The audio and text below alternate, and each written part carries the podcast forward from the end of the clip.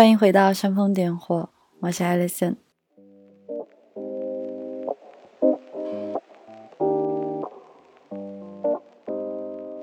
接上一期的主题，我们继续来探讨一下自我觉醒的第一个部分。我想要聊到的是无常。无常这个概念啊，人生无常，世事无常。其实我们从小听到大，真的太多大道理我们都听过了。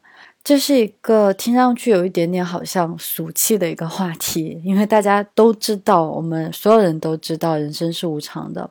但是，但是，真正在实践当中，把人生当作无常，当作始终在变化当中，或者当作是梦幻泡影的人，真的屈指可数。所以，今天我想和大家一起来探索一下，因为我自己也常常会跌倒在对安稳的追求。和对无常的接受之间，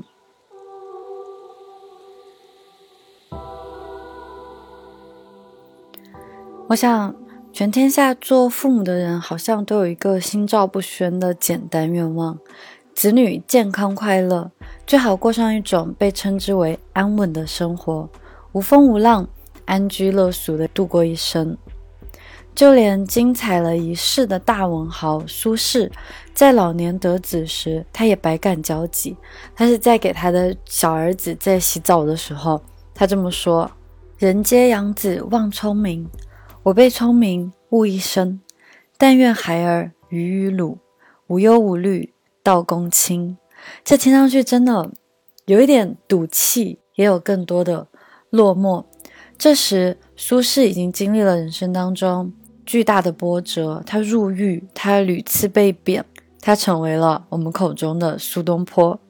别人希望自己的孩子聪明伶俐，东坡却叹息自己这一生反被聪明误。那是大风大浪坎坷过后才留下的无可奈何。我想，父母那么希望我们过得稳定，过得安全，正是因为长辈这一代他们在几十年来的生活里走过了困苦。彷徨、失落与惊愕，他们才会如此盼望我们度过平凡又稳当的一生吧？又或许，对于稳定的追逐，不过是太多成年人终其一生隐藏了自己那一部分狂野的自我，所以在近半百的人生以来，他们也习惯了屈服，才不得不完成逻辑的自洽，从而将这一种安全感嫁接在自己子女的身上。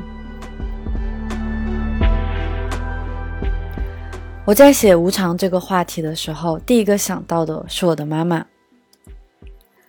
我当然会第一个想到她，在自己的人生当中，恐怕最害怕分离、最害怕生老病死的人，就是自己的父母亲。妈妈自从养我了以后，这一生所做的一切，都不过是希望我可以过得轻松快乐一些。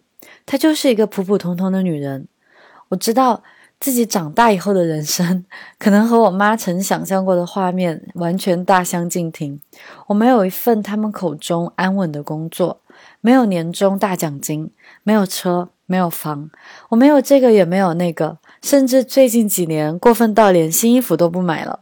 没买房也就算了，居然还没几个月就换个国家，换座城市，每天还那么早起床，又是跑步又是瑜伽的，也不怎么吃肉。怎么毕业了还比从前更爱看书了？我想妈妈的脑中真的有很多很多的问号。她在某一个时刻也会对我说：“你不需要过得这么辛苦，不需要那么自律，你可以过得简单一点，舒服一点。”她也对我说：“不要那么折腾。”我也有懒得解释的时候。那是因为我自己在很长时间其实也无法准确的回答为什么我一定要活的用他的话来说是这么的折腾，或者用我自己曾经的话来说是那么的有趣，都打引号。那这一次，我觉得我想认真的仔细去思考一下这个话题，它真的很有趣。它它是我们每一个普通人在日常生活中每一刻我们在做决策的时候，其实那个最本质、最深层的我们对人生的看法。其实就在这期间，要说对子女的庇护，没有谁家父母亲比得上古印度的一对贵族夫妇了。他们为了不让儿子受到尘世间纷纷扰扰的伤害，还真把自己的孩子安放在一个如楚门的世界里，生活在完美无瑕的美丽与富足之中。他们算是皇族贵族。当时儿子出生以后，就有给他算命。传说中，算命的那个人当场大哭，他为自己不能听到成年后的这一位小孩的教诲 而感到很遗憾。那这时，作为国王的父亲，并不希望他去解救什么苍生，他更希望的是儿子可以顺利的继承王位。所以他们也是费尽了心思，想要把儿子留在身边，或者说让他过上一种不要去经历痛苦与磨难，这样好像就不会去想到要遁入空门的感觉。这位太子就在这样养尊处优的生活当中日日长大。他漫步于无花果园的玫瑰小径，在幽兰的树影下静思。他不知何为疾病，何为悲伤，何为困苦。他也感到自己被爱着，被他的父母。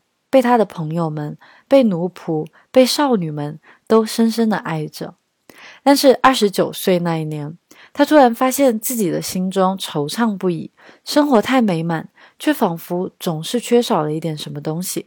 终于，他第一次打开封闭多年的城门，看看美妙的花园之外是一种什么样的生活。那城门之外便是人生。他目睹了一位在分娩之中血流如注的女人。看见了年老体衰的老人，在病痛之中哀嚎哭泣的病人，还有死者那种难堪发臭的躯体，人间的生老病死一字排开来展现在他的面前。他顿然明白，原来世界竟然如此苦涩，人们遭受着如此多的折磨。父母最害怕的事情还是发生了。这位太子后来离开了宫殿。走出围墙，他不仅开始探索、体察人世，甚至抛弃了一切物质的享受，去经历最为彻底的痛楚、最清明的宁静。最后，他成为了我们所有人都熟悉的名字——释迦牟尼。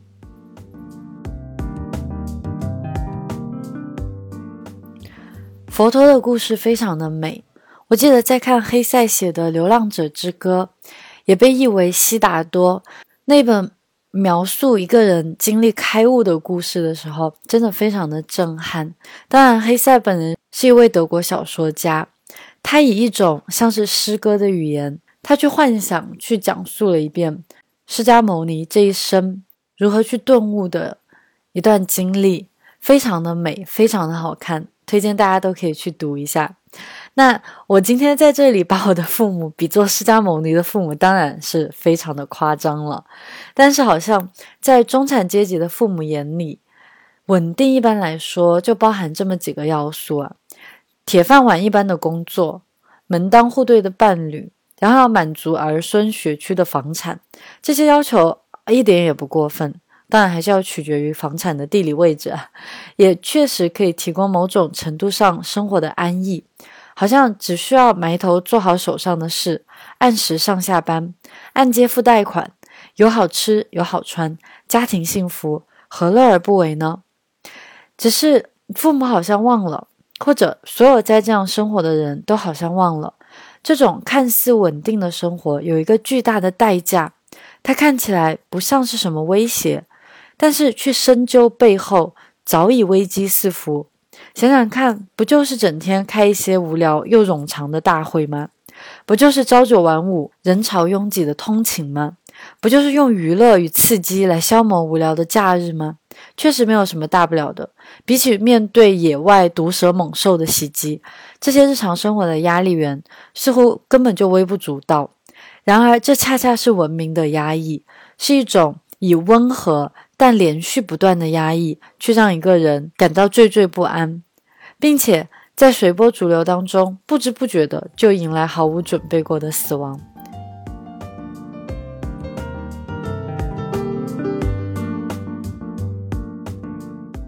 更糟糕的是，资本社会环境是非常喜欢这种小心谨慎的生活方式的。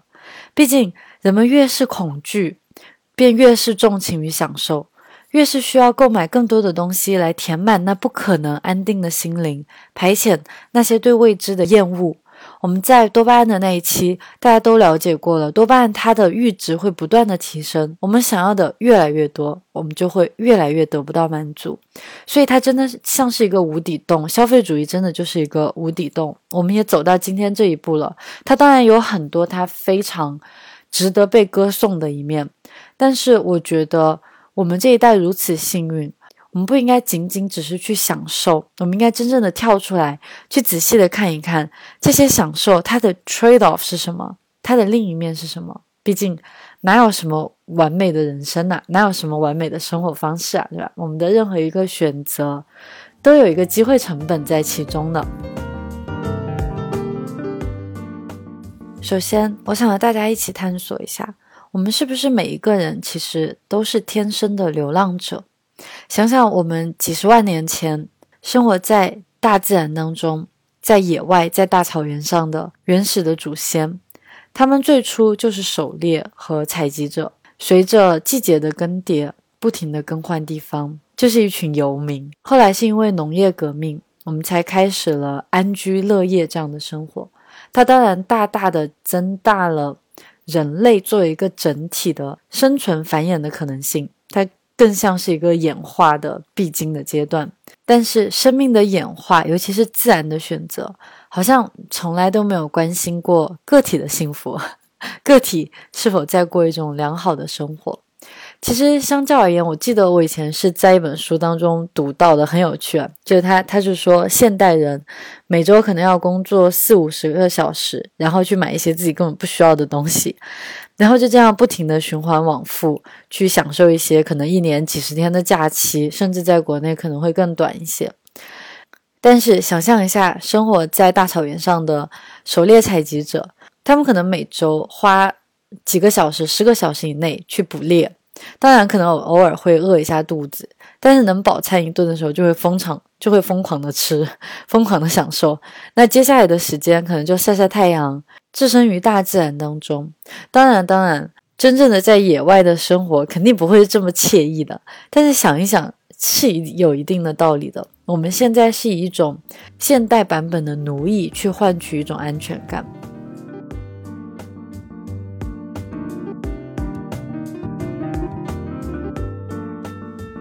从上中学的时候，我就以为自己是一颗不安的灵魂，有点偏执，还极度的自大。一个十四五岁的少女嘛，很轻易就抱着一个挥之不去的念头在生活。我要去远方。那个时候，我甚至在每天上学的清晨就假想要离家出走，计划着如何扔下书包和功课，跋山涉水到韩国。当时，嗯，我是一个。迷恋韩国文化的青少年，也不是什么太大的黑历史吧。当然，中学生的我最后没有离家出走，但是十几年以后，我和伴侣还是浪迹天涯。我们扔掉结婚以前置办积累的百分之八十的身外物，开始过上一种没几个月便奔走他乡的旅居生活，是当代流行词汇“数字游民”。自从离开上一套长租的房子，这种旅居状态要差不多四年了。是的，我们居无定所，四海为家，沿着东南亚朝欧洲行进，走过十几个国家，经过了上百个目的地，几十座城市，每到一处都尽情享受迥异的居所周遭。我记得在吉隆坡的音乐集市吃到了人生当中最好吃的一个甜甜圈，在萨伦岛。在柬埔寨的萨伦岛热带雨林当中，和我先生一起徒步在无人之境；在克罗地亚果冻般透明的滨海小路，也听过《权力的游戏 》BGM；还有雅典两千多年前庙宇集市的喧嚣。这些年来，我们没有在同一个居所停留超过过四个月的时间。即使是在上个夏天抵达柏林，至今近一年，也游荡更换了四五个新鲜迥异的城区。对，我们在柏林当地也换了好几个城区，并且跃跃欲试，随时计划下一个出走。这种生活当然有它的浪漫之处。我在写文字的时候，或者在回忆时，也很容易会混淆一瞬的欢喜与忧愁。总有人问我。长时间的居无定所，难道不会焦虑吗？如果你问的是我先生的话，我还真的可以很肯定的回答，不焦虑。我跟他在一起生活这么多年，他是我所遇到过的最沉稳、最自足、最富有禅心的一个人。我之前在播客里面就和大家介绍过，我在修行瑜伽、修行冥想的这些从容，他其实不需要坐下来冥想就已经自然而然达到了，对吧？但是如果你问我是否焦虑过，我的答案，我个人的答案是肯定的。一开始我说我以为我自己是一个很潇洒、很自如的女孩，没想到是在来到柏林之后，在我们待了一段时间，我也开始会陷入对安稳的需求。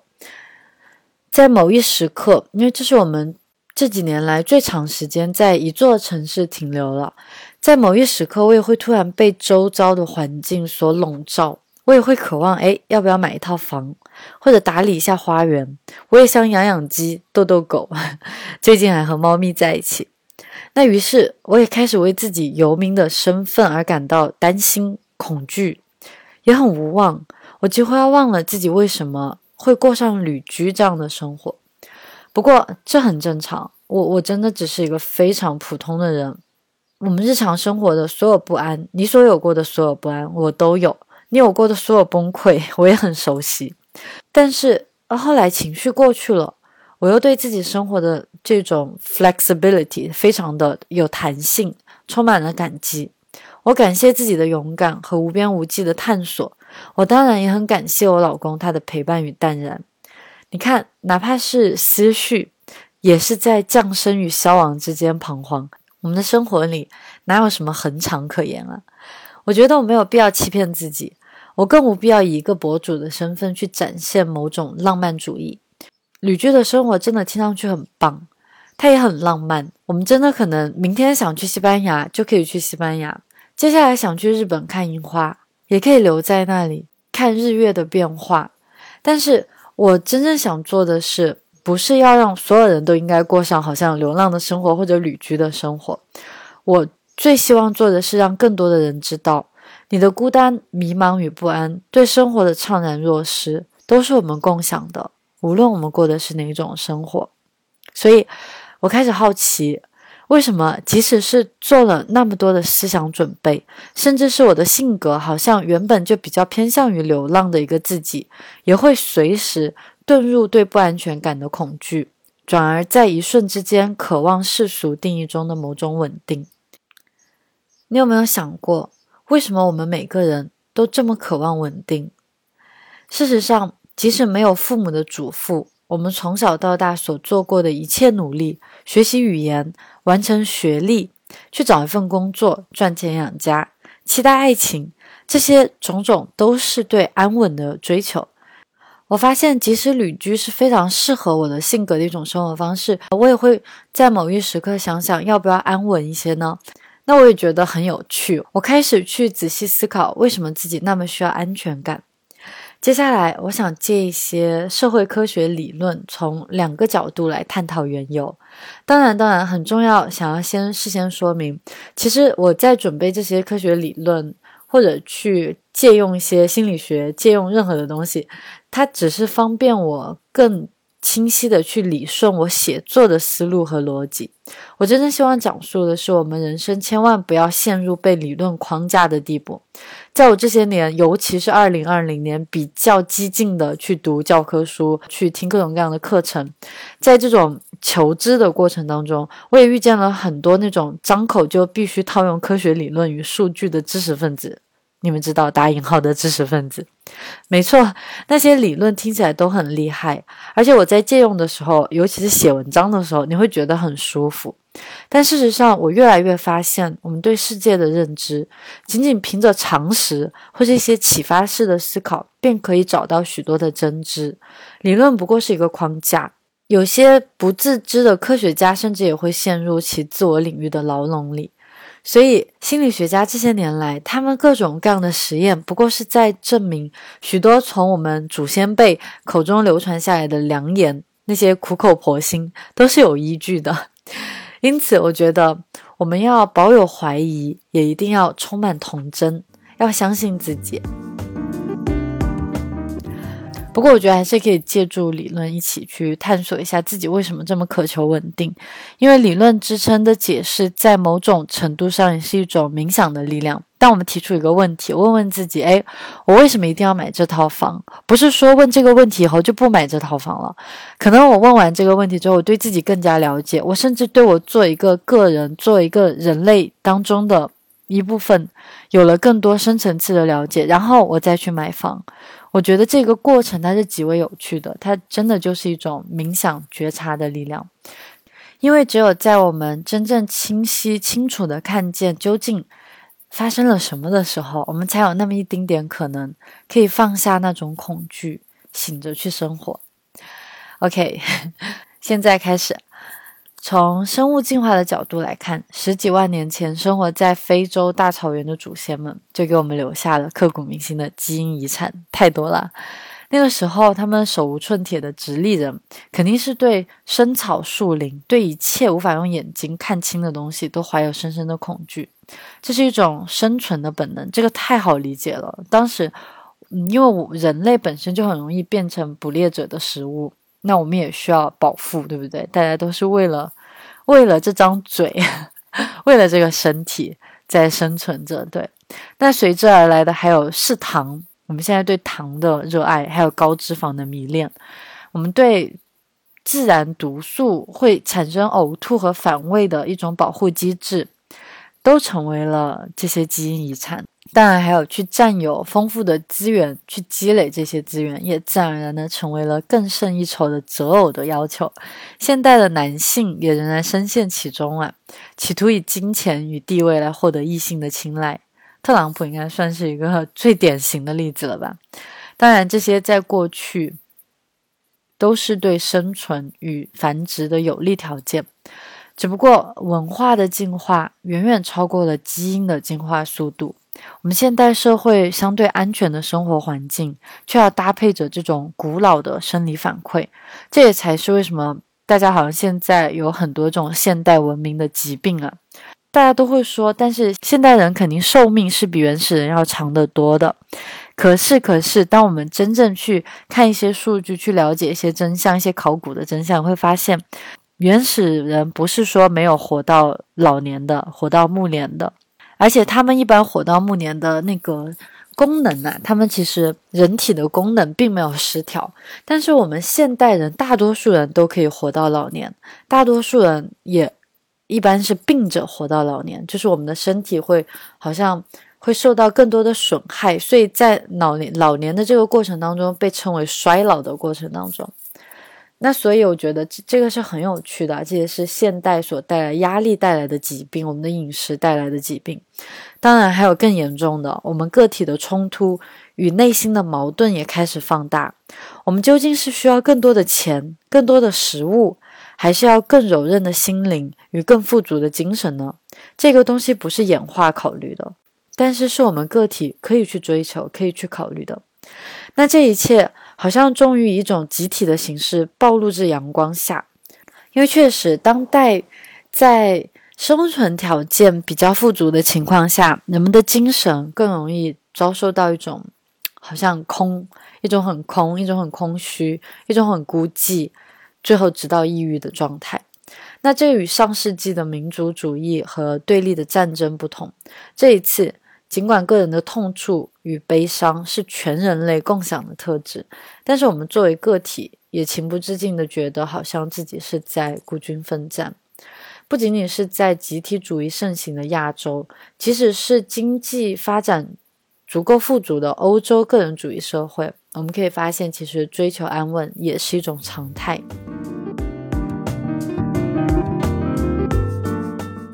一般来说，一个人从学生到职员这个身份的转变，恰恰也是这个人迎来此生最大笔债务的开端。从房产证到手的瞬间，接下来三四十年来的朝九晚五便会自然而然的合乎情理。从农业时代遗留下来的那种对住所的期待及其所提供的安全感，一不小心就成为了资本家与大企业对平民、现代奴役最好的武器。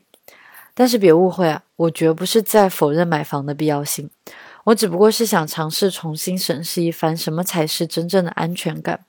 是努力学习课本的知识，考上好大学，遇见门当户对的爱情，结婚生子，是向往功成名就的一天，还是走进自然里，或是只是走进街道上，真正的走到街道上去？我们看一棵树，我们感觉风吹过脸面，我们去听庄子口中的人籁、地籁和天籁。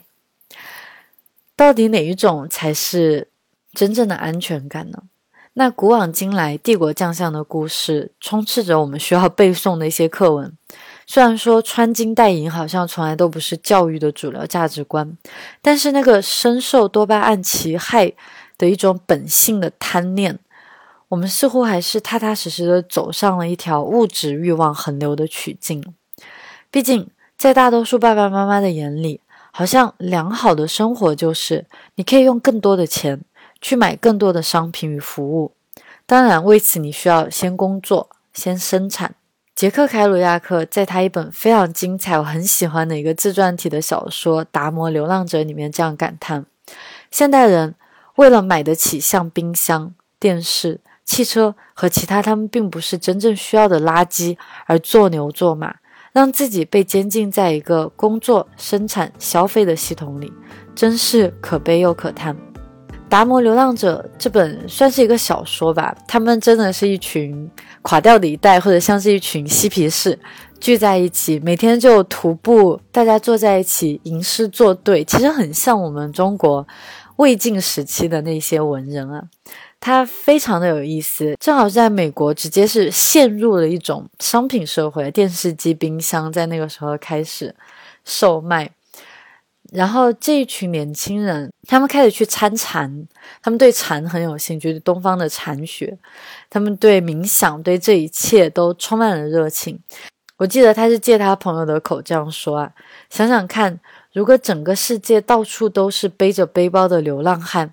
都为都是那些拒绝为消费而活的达摩流浪者的话，那会是一个什么样的光景？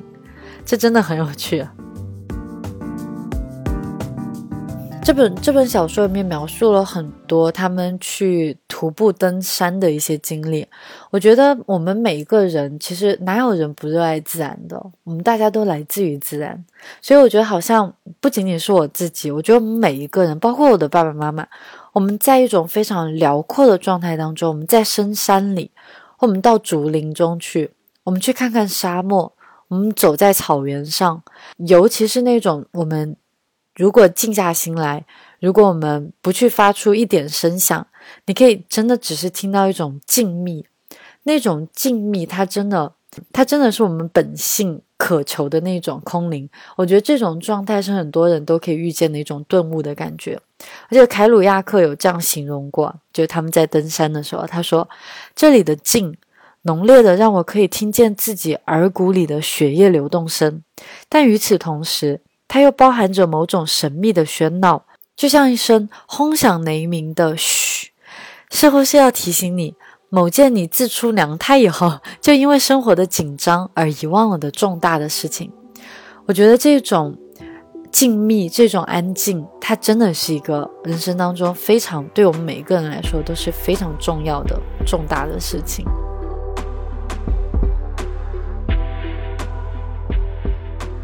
好，我们回来，我们刚才从生物进化的角度去看一下。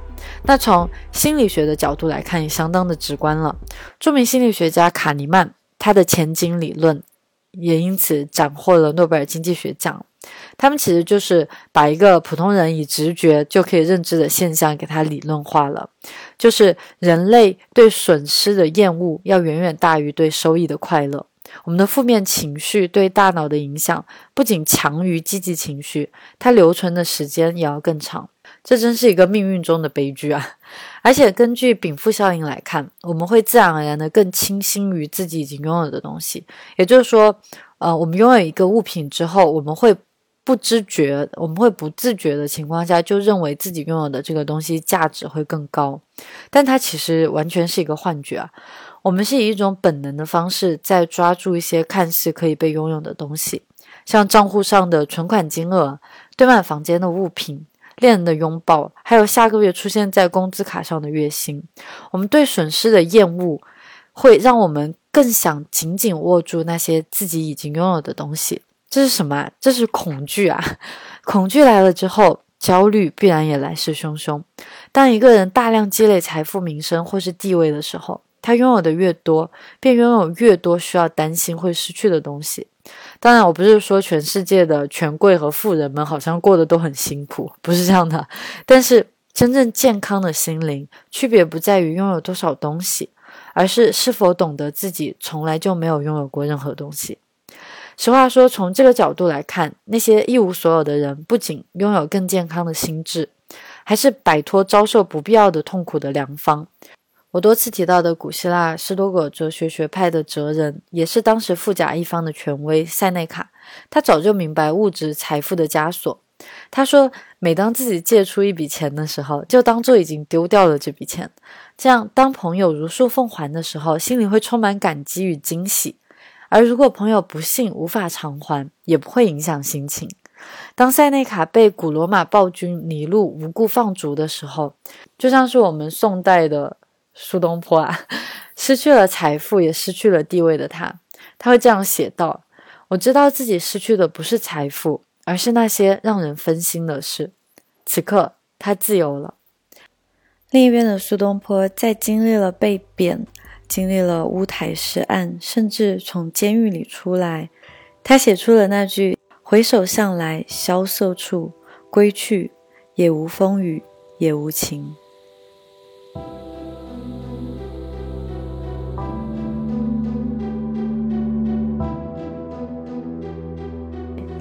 也正如我们在《财富自由、提前退休》那一期播客里面所说的那样，真正的贫穷不是我们缺什么，而是我们以为自己缺什么。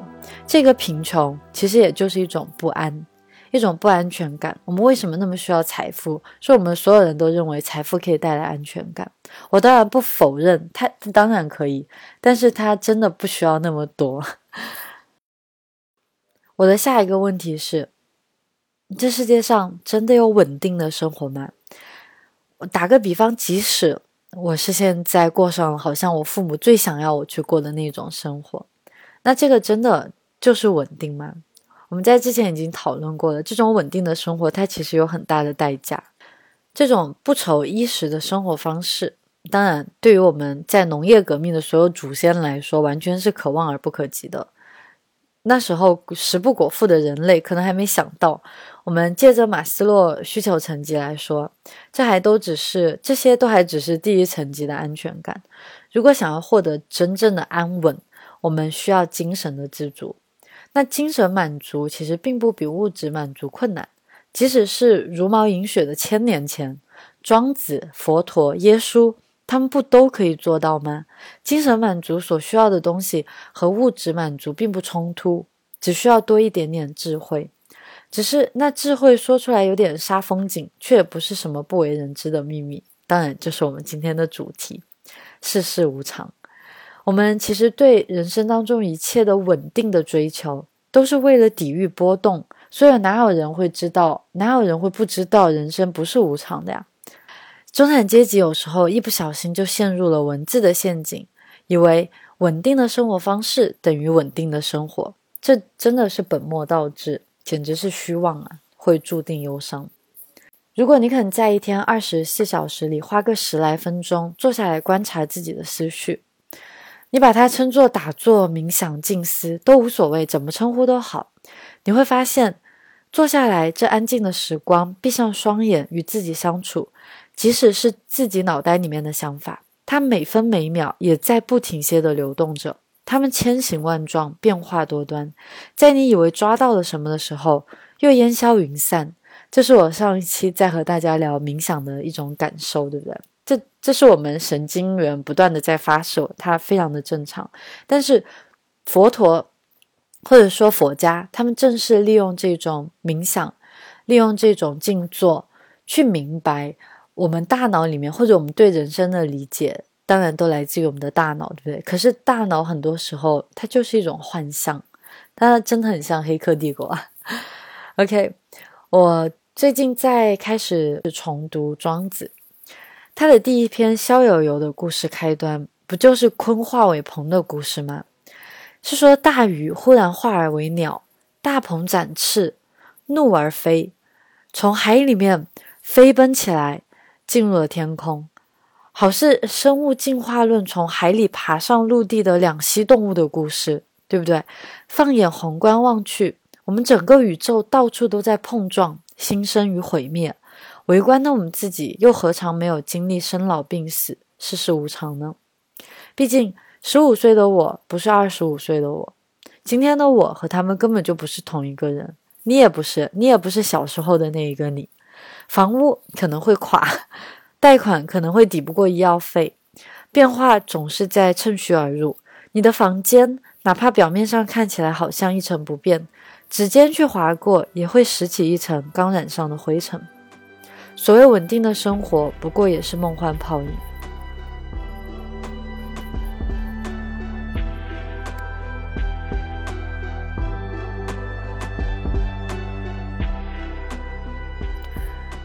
那么接下来，我想聊一聊我是如何去重塑稳定，或者在听了这些，你们会觉得你们是怎么样去重塑自己的稳定的呢？因为其实我我虽然前面说了这么多，我们大家也都懂世事无常，可是不管是心理学家去做的实验，还是我们日常的观察，我们都会发现，我们其实非常需要掌控感。我们如果人生进入一种失控的状态，它非常的可怕。它不是说我旅居，好像我就一切都不顾了，我不顾自己的身体，我也不顾我们接下来将要住在哪里，不是这样子的。这这这一种嗯毫不负责任的 一种放浪形骸的方式，不是我要追求的一种流浪感。我们所有人都非常需要控制感。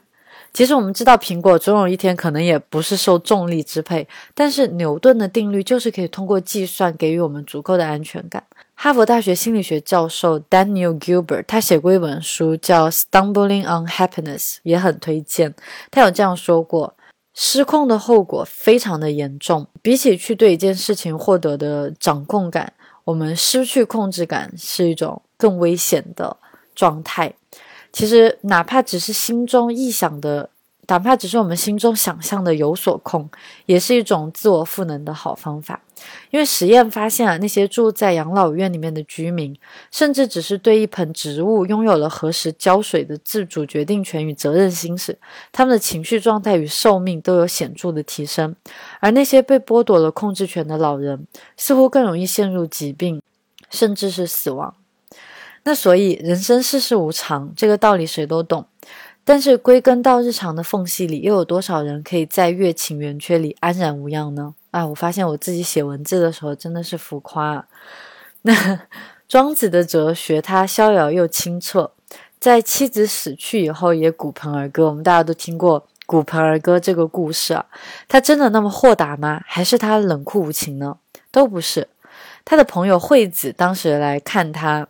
就斥责他：“你妻子走了，你不哭就算了，你还敲着瓦罐唱着歌，这不过分吗？”庄子这才回答：“不然，不是的。起初我当然伤心又感慨，然而当我意识到他的生命正如春夏秋冬之运转，我即使哭泣，他也只是静静的在原地，没了气息。我自己明白无法通天命，于是就停止了哭泣。”是的，庄子在面对至亲离世时，也不能回避起初的伤怀。我们在这里一定要注意看到，庄子虽然鼓盆而歌，但是他起初也很痛苦。我们哪有人在生离死别的时候会做到完全好像心里面没有激起一层的波浪？这是不可能的，对不对？但是真正重要的是他的一转念，一转念，他知道众生来来去去，那不如选择接受吧。这与儒家繁琐的厚葬仪式与三年守丧形成了鲜明的对比啊！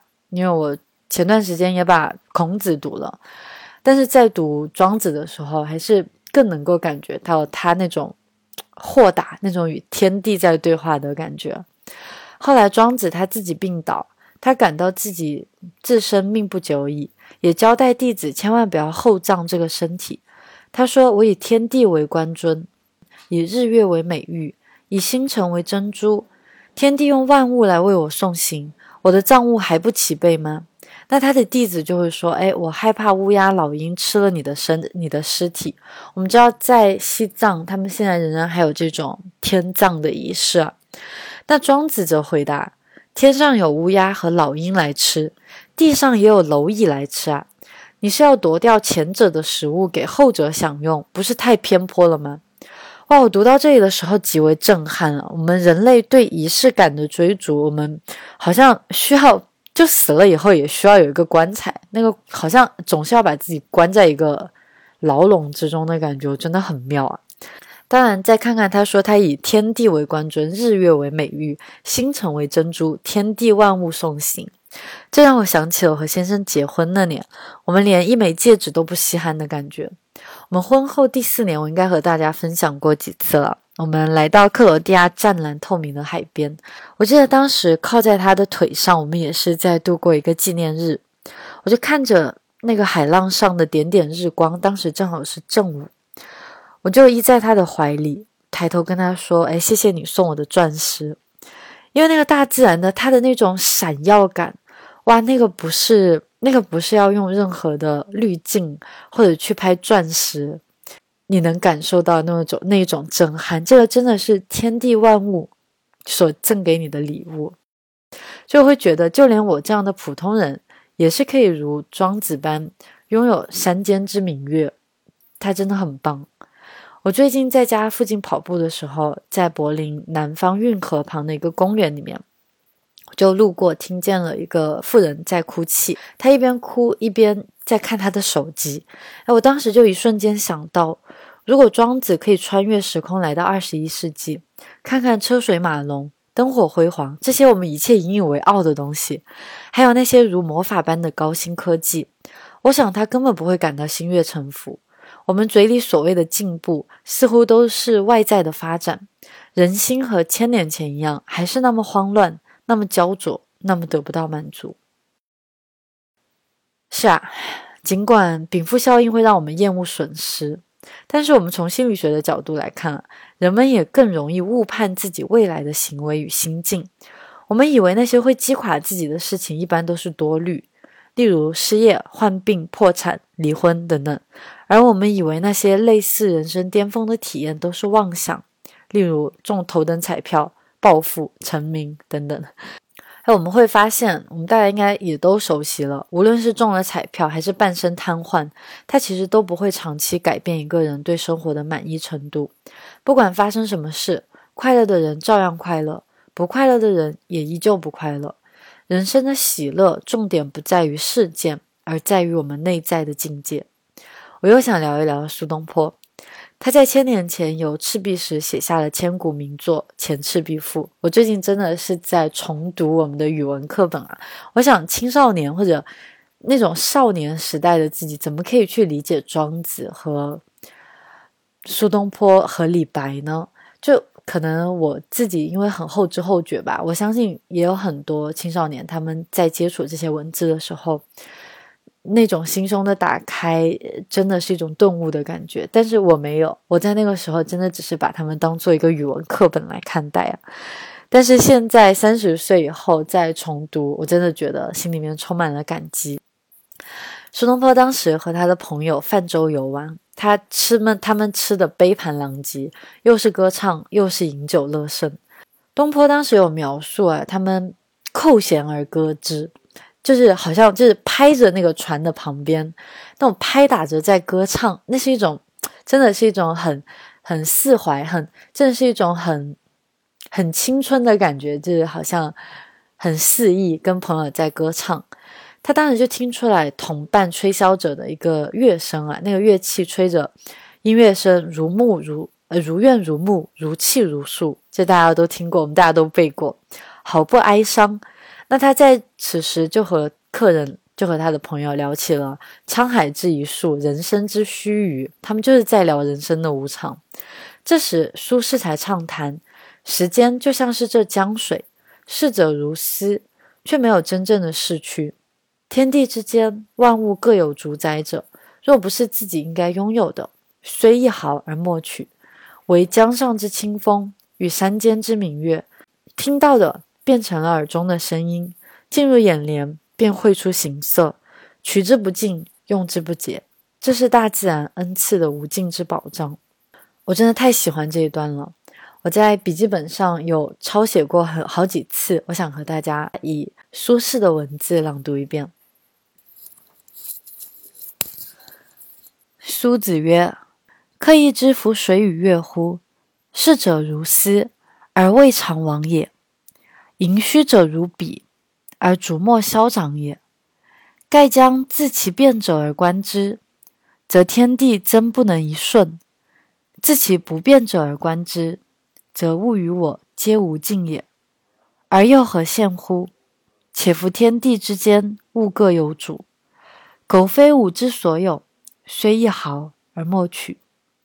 惟江上之清风，与山间之明月，耳得之而为声，且欲之而成色，取之无尽，用之不竭，是造物者之无尽藏也，而吾与子。之所共识，他就说这些是是造物主所赏赐给我们的宝藏，而我与你就是他在安慰，好像是在安慰他的朋友。我和你共同的享受，客喜而笑，这个很棒啊！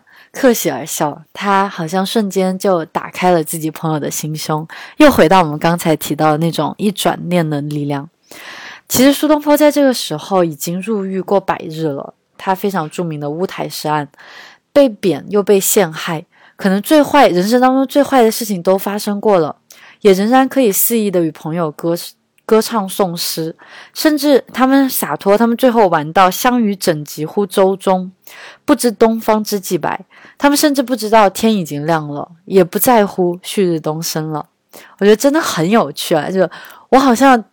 这种不知东方之既白，我自己体会到，真的是我在一个人背包客去泰国旅行的那一次。我当时还受伤，发生了摩托车车祸，然后我就浑身绑着绷带，还是到了满月派对。就这样子，这真的是青春呐！就是现在，我可能真的不会做这件事情，我会更想要休息。但当时我就是想要去喝酒，就是想要在海滩边去唱歌、去跳舞。我们就睡在沙滩上，和一群小伙伴。然后当时醒来的时候都不知道什么时候天色一亮的，所以这种感觉我觉得真的真的是美好。对，所以你说我们该如何应对无常呢？我觉得庄子和苏轼都教给了我们一份非常珍贵的功课。即使人生无常，也不是说我们就应该抛弃所有，干脆赤身裸体的任由命运去摆布。当然不是，我们渴望稳定，我们也需要稳定。我这三年来写过好些文章，去讲述我一个作为一个普通人的成长经历，也是在这两年来，我才真正意识到，原来魔法不在于瑜伽，不在于早起，也不是冥想，只不过瑜伽令我更细节的去体察呼吸与身体，早起让我在一天当中可以掌控一段时间，而冥想，那可不是控制我的大脑。而是让我明察秋毫、转瞬即逝的神经冲动，进而练习转念的能力。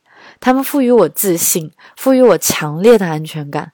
这是一种由内而外的掌控感，它与我的物质外在毫无关系。我们在旅居的这几年，住过十五平米的小房间，也住过山海两景的高级酒店，住过普通公寓、森林里的木屋，也住过私人桑拿的豪宅与顶层双阳台大楼房。无论是在潮湿闷热的东南亚，还是风和日丽的爱琴海，或是乌云密布的深柏林深冬，我每天铺开的一张瑜伽垫大小，就是心灵所需的空间。可能对于一个画家来说，就是他的画板。我并不是说所有人都应该做瑜伽，那但是在瑜伽，它真的很妙的是，它确实是身体和呼吸，它将我们的健康、身体的健康和内在心灵的健康结合起来。那我会觉得，只要拥有了心灵所需的空间，可以在山海之间，在白云之下，在宽敞或是狭窄的室内，我的心灵圣地就是在一次次发现自己意识游离的瞬间，是一种宏大无边的安全。稳定的生活吧，是真的没有的。我们的这一生都是在波动、随机与不确定性中度过的，但是稳定的心境却是真实的存在的。它取决于我们个体舒适圈的大小。那些爱着我们的大人，好像总以为我们一个个都很脆弱，好像人间一点疾苦就可以轻易打败我们。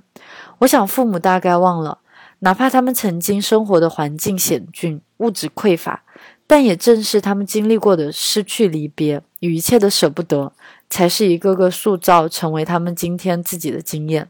他们并没有打败。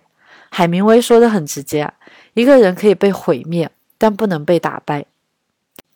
我这些年来所有的创作，关于自我提升、个人成长、习惯培养，甚至瑜伽的课程、冥想的课程，乍一看好似心灵鸡汤，一些探索与一些振奋人心。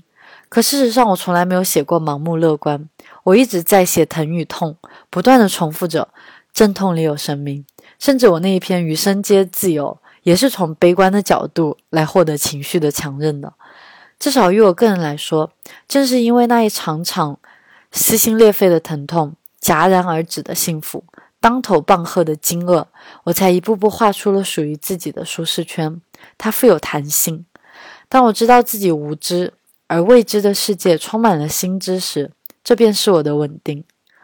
而那些看似安逸稳定的生活，之所以之所以是危险的，是因为生活里的苦难原本就不可避免。一个人可以做的最脆弱的事，便是让失去变成一种不可预知的惊讶。相信我，这是没有人可以逃过的阵痛。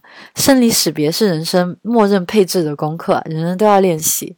如果没有准备好，随之而来的是，一旦失业便失去经济来源，一点微小的病痛便无法入睡。如果要在四五十岁才来第一次体验失去爱情的撕心裂肺，就怕到时候心脏都无法负荷。我啊，是在二十七岁时被生活当头打了一棒。那时我，那时的我被迷茫打得个片甲不留，一点无助便万箭穿心。但是，正是因为他，才成为了今天的自己。上个周末和先生在家庆祝我们七年纪念日，在午时的时候，窗外狂风大作，我心生暖意，我兴起烧一壶茶。在水开的时间里，我们是在租的这一套房子里嘛？我的思绪开始流动啊！我在想，我现在在家，但是所谓这个“家”这个名词，其实是我们短租的一套顶层公寓而已。我突然想起，这并不属于我们，但是也不属于转租给我们的那对小夫妻。那么，它属于真正的房东吗？是买下这这套房子的那个人吗？我不确定。因为即使是当下此刻是没有人，即使是房东，也没有人可以来敲门把我们撵走。那么他在这一刻就是完完全全属于我和我先生的，没有人可以拿走我从卧室阳台看树听风的经验。我站在开放式的厨房，风越来越大，夹杂着云层背后的日光，因为我们在顶层，整个房间、整个房子里都洒满了阳光。它在地板上，光线非常的好看。我追着意识的流动，开始沏茶。这时我想起，那么这杯水呢？这杯水是我的吗？我刚才好像得出了一个令自己感到安全的结论啊。那我现在看着嘴边将要进到胃肠的茶水，却没有什么把握了。眼前这杯水会被我切切实实的纳入身体，但是它终归会成为水蒸气，终归要离开我。变成云，变成雨，变成下一杯清水。这是什么？这是苏轼说的：“自其不变者而观之，则物与我皆无尽也。”这使我笑了。说到底，拥有就是一种深信不疑的错觉。